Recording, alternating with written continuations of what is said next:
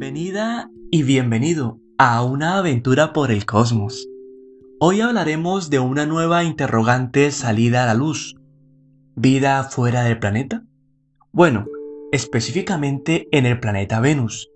Tal vez en las últimas semanas escuchaste hablar sobre esta nueva gran posibilidad. Y claro, debía venir y hablar más a fondo de ello.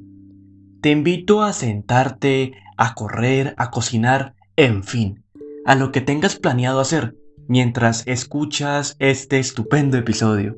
Y claro, no olvides en darle a seguir al botoncito al podcast y claro, visitar el Instagram oficial arroba aventura por el cosmos. Allá puedes hablarme sobre diferentes temas, ver mi contenido y demás. Y bueno, sin dar más rodeos, empecemos. ¿Venus podría albergar vida? El gas de fosfina en su atmósfera indica que es posible. Científicos podrían haber encontrado indicios de la vida que se puede encontrar en Venus debido a la fosfina que hay en las nubes de este planeta. La vida en Venus podría ser posible, según revela un repentino hallazgo. El planeta más cercano a la Tierra ha levantado sospechas sobre su capacidad para poder resguardar vida. A pesar de su cielo bajo y lleno de neblina, Recientemente se encontró en sus nubes una partícula nueva, una molécula algo diferente. Venus es un planeta especial. La presión en su superficie es como estar a 1600 metros bajo el mar. El paisaje es rocoso y con una atmósfera llena de gases tóxicos. Además, su temperatura oscila entre unos 400 grados centígrados, lo cual que es suficiente para poder hervir vivo a un ser humano. Todos esos componentes dan lugar a un planeta increíble, pero surge la pregunta, ¿cómo es posible imaginar que en él haya vida o que pudo haber vida? De acuerdo con científicos americanos y europeos, la respuesta está en las nubes de este grandísimo, bueno, de este grande planeta en palabras, por así decirlo, debido a, a la fosfina que posee, porque, como bien sabemos, Venus en realidad es un planeta pequeño en comparación con otros del sistema solar. Las nubes de Venus y la vida en ellas. Despegándose de la superficie y subiendo a una altura de unos 50 kilómetros, las nubes de este planeta pueden representar un edén de vida. Su temperatura oscila entre unos 20 grados centígrados y la presión ahí es similar a estar en el suelo de la Tierra. En términos generales, eh, las nubes de este planeta son un buen lugar para que se genere vida. Sin embargo, una cosa es producir vida y otra lograr el desarrollo de la misma. En 1967 Carl Sagan ya había contemplado la posibilidad de vida en Venus. Tras poder proponer la existencia de seres macroscópicos en su atmósfera. Aunque no se dieron mayores pasos hacia la comprobación de la teoría de Sagan, más de medio siglo después los astrónomos han anunciado que esto es muy pero muy posible. Pero Sagan en sí pues podría estar en lo cierto debido a que al estudiar la atmósfera de Venus recientemente se encontró que posee fosfina. Eso es algo que él no pudo comprobar, pero su teoría en la cual él reveló que además de esta fosfina que hoy conocemos, habían otros cientos compuestos en este planeta que podían dar a entender que la vida era posible. Pero bueno, centrémonos en lo principal, la fosfina, el cual es un derivado tóxico y de mal olor del fósforo. Comúnmente se usa como insectizante o más bien se obtiene como resultado de la producción de metanfetamina. Sí, metanfetamina, una droga muy conocida. No obstante, es bien sabido que la fosfina únicamente se forma con la unión de átomos de fósforo y 3 de hidrógeno, lo cual ya da más campo a que se puede indagar más sobre esto. Bueno, descubriendo el mayor hallazgo de vida en este universo. La existencia de fosfina no es exclusiva de planetas como Venus o Saturno. En la Tierra también hay fosfina, y gracias a que la tenemos cerca, sabemos que esta está asociada con la existencia de microbios vivos, los cuales requieren de oxígeno. De acuerdo con el estudio publicado en Nature Astronomy, la cantidad de fosfina encontrada en Venus es 10.000 veces más alta que la que se produce con métodos no biológicos aquí en la Tierra. Las ligeras líneas de fosfina que se alcanzaron a predecir en dicho planeta podrían indicar la presencia de vida en este mismo. Y bueno, al, bueno, al saber sobre esto nos surgen muchas preguntas sobre si podría esta fosfina ser suficiente para generar, y no solo generar, sino mantener vida en este planeta. No obstante, la fosfina no es una prueba sólida de esta vida, y eso es algo que debemos dejar en claro. Que en realidad quería mencionarlo debido a que lo que yo pude observar, sobre todo en Facebook, Instagram, redes sociales y demás medios de divulgación, bueno, que tratan de divulgar un poco de información científica, me, bueno, pude observar de que en realidad lo que ponían de titular era vida en Venus, se encontró vida y demás. Y eso no es cierto. Por eso mismo quería indagar un poco más sobre esto, para que pues tú conozcas la verdad. Del hecho de que haya fosfina no quiere decir de que haya vida, seguramente. Es un indicio de que pueda haberla. Pero no es como decir, sí, fosfina es igual a vida. No, no, para nada. Hasta ahora no se podía encontrar una explicación a la presente de todo esto y sobre todo sobre ese compuesto.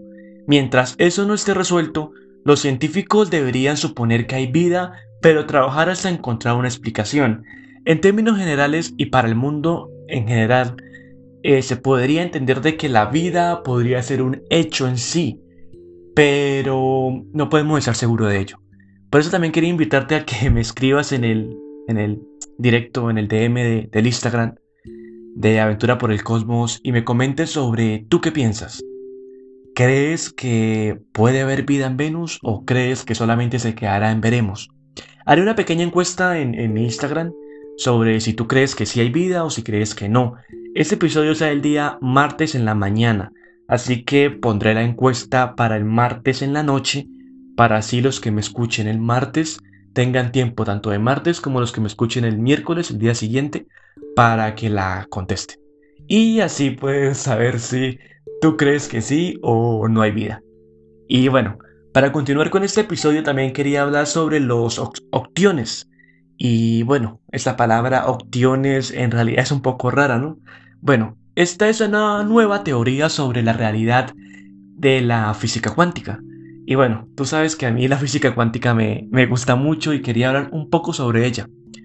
Físicos afirman que a partir de los números complejos conocidos, como lo son los octiones, se podría explicar la existencia de la realidad en el universo. Pero bueno, ¿en qué se basa nuestra compleja realidad? Durante siglos, diversas disciplinas han intentado indagar en aquello que damos por sentado, la existencia de la realidad. Sin embargo, cada vez más pruebas físicas aseguran que lo que concedimos como realidad podría ser algo muy distinto, y los opciones son la prueba de ello. Los conceptos científicos sobre el espacio-tiempo cambian constantemente. Antes creíamos que el espacio es únicamente tridimensional y el tiempo es lineal, pero la física cuántica determinó que hay muchas más posibilidades sobre lo que ya teníamos concebido. Una de las más recientes teorías propone que las fuerzas y partículas de la realidad se basan en las propiedades extrañas de los números de ocho dimensiones llamados opciones. Esta es una hipótesis basada en el mundo de los números y se explica de la siguiente manera. Los números regulares, los que conocemos todos, tanto tú como yo, pueden ser em, pues emparejados y crear números complejos. Esto se refiere a que se pueden crear operaciones como sumar, restar, dividir, multiplicar y específicamente trasladar y rotar en distintas posiciones alrededor de un plano. Pero en 1843, el matemático irlandés William Roman Hamilton descubrió que los números podían emparejarse para crear cuaterniones. Poco después, John Glaber, matemático y amigo de Hamilton, experimentó con los cuaterniones, de forma que al emparejarlos se convirtieran en octiones, es decir, se conformaron números que podían asumir coordenadas en un espacio abstracto de ocho dimensiones. Octiones y realidad. Un mundo dentro de la física. Eventualmente, los números complejos se utilizaron en la mecánica cuántica. Tanto los regulares como los cuaterniones se usan con frecuencia, aunque los octiones no han sido comprendidos por completo. Estos números complejos, que podrían explicar la realidad, son representados por la letra O en mayúscula. Sus reglas de multiplicación están codificadas en un diagrama triangular llamado plano de Fano, como pues para poder hablarse sobre él se conoce por este término. Pero el verdadero misterio que aguarda este plano es que estos números se han dirigido la atención en realidad en cuanto a científicos, pues a la especulación sobre si tienen un propósito relacionado con la realidad. Los investigadores creen que los octiones podrían ayudar a relevar o darle más peso y a su vez comprender mejor los secretos que tiene camuflados, por así decirlo, el universo. Pero bueno, debemos hablar sobre el camino hacia las ocho dimensiones. El físico Pierre Ramon de la Universidad de Florida considera que los octiones son para la física lo que las sirenas eran para Ulises. Esto significa que están hechos uno para el otro. Por ejemplo, en 1973 el profesor Murad Guanimin descubrió que existe un vínculo entre los octiones y la fuerza que mantiene unido a los quarks, el cual pues se encuentra en un núcleo atómico. En 2014, retomando el trabajo de Guanadin, el, bueno, la investigadora en concreto Cole Furey encontró mm, nuevos usos para estos octiones. Ella ideó un modelo octiónico el cual incluye fuerzas las cuales son fuertes como lo son las electromagnéticas. Después generó una serie de resultados que vinculan los octiones con el modelo estándar de la física de partículas. Ese trabajo ha sido elogiado por muchos, pues constituye un paso significativo hacia poder entender los octiones de una manera más concreta. El camino de las ocho dimensiones de la realidad es algo oscuro, pero hasta el momento Furry ha sido capaz de ir encontrando pistas para poder revelar su propósito. Si en este proceso de recopilación se logra encontrar la unión, podríamos asegurar que la realidad se explicaría a partir de octiones. La física de partícula aún está en la búsqueda del lugar de los octiones en nuestro mundo. Sabemos que existen y que forman parte de algo, y aunque todavía no se llega a la total revelación, la investigadora Carl Furry sigue en este radar de poder comprender mejor lo que son los octiones. Y bueno, esta pues pequeña charla aquí sobre los octiones entre tú y yo me abre mucho la mente a la especulación para poder comprender de mejor manera cómo funciona todo en el universo. Hasta hace unos años, los cuaterniones eran lo que mejor se conocía y lo que se creía en su totalidad. Pero ahora surgen estos opciones y en realidad no conocemos prácticamente nada sobre ellos. Y como hemos indagado en capítulos anteriores, en realidad conocemos absolutamente nada. Y aunque día a día salen nuevas investigaciones, día a día salen nuevos temas, en realidad poco indagamos sobre ellos. Conocemos como la superficie de cada cosa, pero al momento de indagar más, se torna un poco complejo. Y ahí es donde se me surge la cuestión y me afirma lo que yo creo, bueno, y lo que creen muchos más científicos, que es sobre que la mente humana le falta evolución. Y eso es una realidad. Aún nos falta más capacidad de comprensión, más capacidad de poder entender cosas que hasta el momento aún no comprendemos del todo. Y aunque hayan científicos súper inteligentes que indaguen esto día a día, aún así no serán capaces de comprenderlo del todo. Y es algo que es lógico, porque si nos comparamos con otras especies como lo son pues, el chimpancé, los gorilas, que son las más similares a nosotros, ellos no son capaces de comprender absolutamente casi nada a comparación de nosotros. Y nosotros cuántos tiempos llevamos de evolución. En realidad pues no es mucho en tiempo astronómico, pero aún así en tiempo animal sí lo es. ¿Y dónde estamos? Pues no muy más lejos de lo que estábamos hace 100 años. Bueno, bueno, aquí hay que recalcar de que obviamente en los últimos 20, 30 años la tecnología ha aumentado demasiado Y a medida que esto aumente, la capacidad del humano va a aumentar debido a que a su vez esta tecnología nos va a ayudar a comprender mejor las cosas, pero esto no hará diferencia a la capacidad cerebral que poseemos en este momento. Y eso lo debemos tener claro. La capacidad es una cosa muy diferente. Y aunque podamos conocer muchas cosas, el cerebro aún no es capaz de entender muchas de ellas. Y eso es algo que quiero que a su vez pues piense sobre Dagger de por aún no conocemos y por ejemplo no podemos viajar a la velocidad de la luz, porque hasta este momento no comprendemos y no hallamos la capacidad de poder lograrlo. Y pues en eso se basa todo lo que te quiero llegar a, a, a explicar el día de hoy. Bueno, el tema que quería aportar a, tu día a día y que hoy que escuches este podcast te abras un poco más y te des cuenta de que aunque somos muy inteligentes, aún nos falta mucho por, por saber y por evolucionar, pues principalmente hablando. Y para ya dar fin a este episodio también quería hablarte un poco sobre lo que es los espectrales lagos salados de Marte escondidos en su polo sur. Bueno, ya últimamente se ha hablado mucho sobre si hay agua en Marte, si esta agua es potable, si esta agua alberga vida y demás. Pero bueno, debajo de una superficie casi desconocida, los expertos encontraron los lagos salados de Marte, que comprueban la existencia de agua en este planeta vecino. El universo tiene distintas maneras de captar nuestra atención. Tanta es nuestra curiosidad por saber lo que el cosmos esconde, que viajamos planeta por planeta buscando nuevas señales extraordinarias. Esta vez fue el gran planeta rojo, vecino de la Tierra, el que sorprendió con un increíble e hipnotizante hallazgo. La existencia de los lagos salados de Marte es una prueba de la presencia de agua en dicho planeta. Y bueno, hace algunos años un grupo de investigadores anunció la existencia de un enorme lago en Marte, ubicado justo debajo de su polo sur.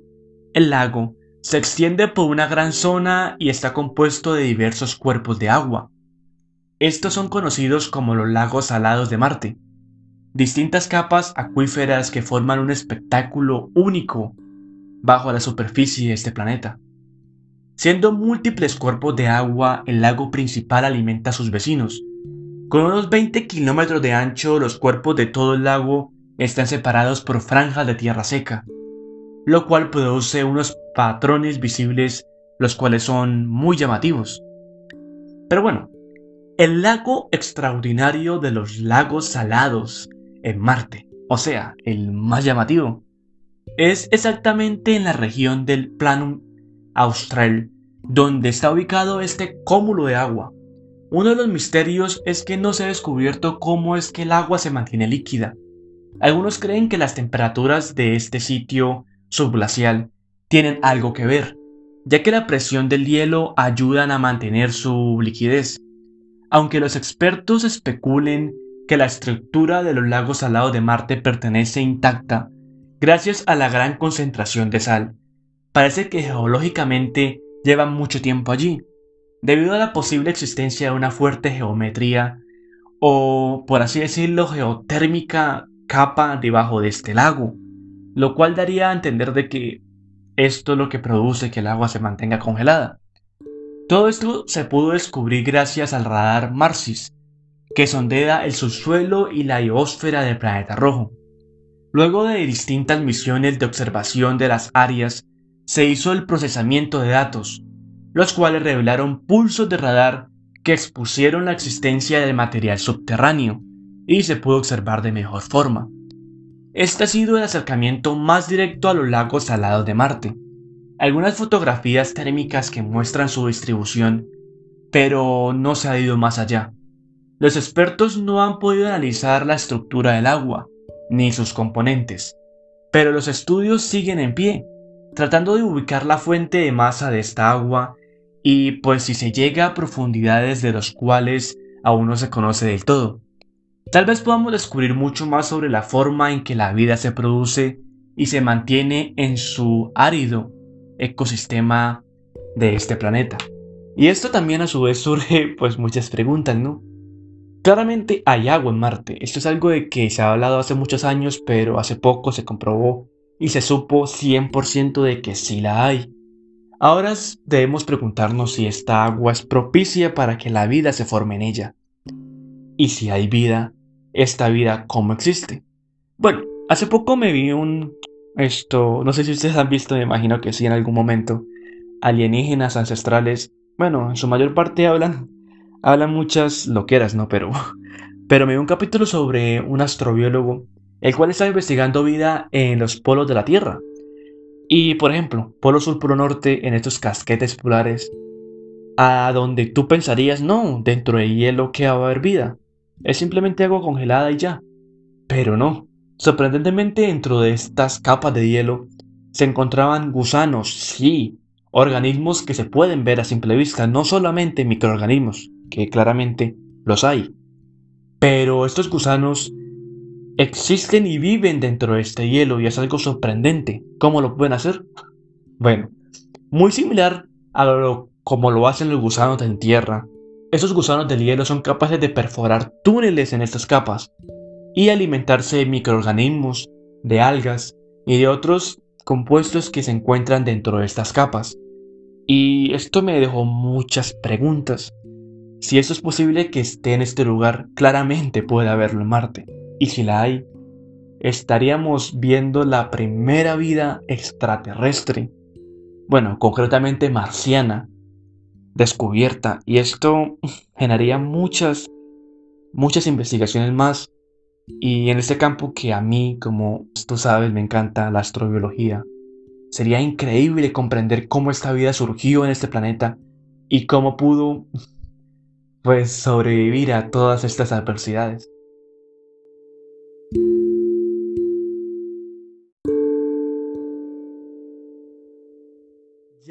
Esta última noticia llegamos al final de este episodio del regreso del podcast. Espero que lo hayas disfrutado, espero que hayas pasado un rato agradable conmigo. Y de igual forma esta es como un nuevo inicio, ¿no? Y si el sonido de pronto no fue el mejor o hubieron algunos fallos técnicos que notaste que evité hacer y que espero corregir, eh, espero que lo hayas disfrutado. De igual forma, en los siguientes episodios todo volverá como antes y espero ir mejorando poco a poco para que estas charlas sean más amenas y que sea un momento mucho mejor para ti pues para mí. Eh, ya es martes, que tengas un resto de semana increíble. Como ya saben, te mando mis mejores energías, mis mejores vibras.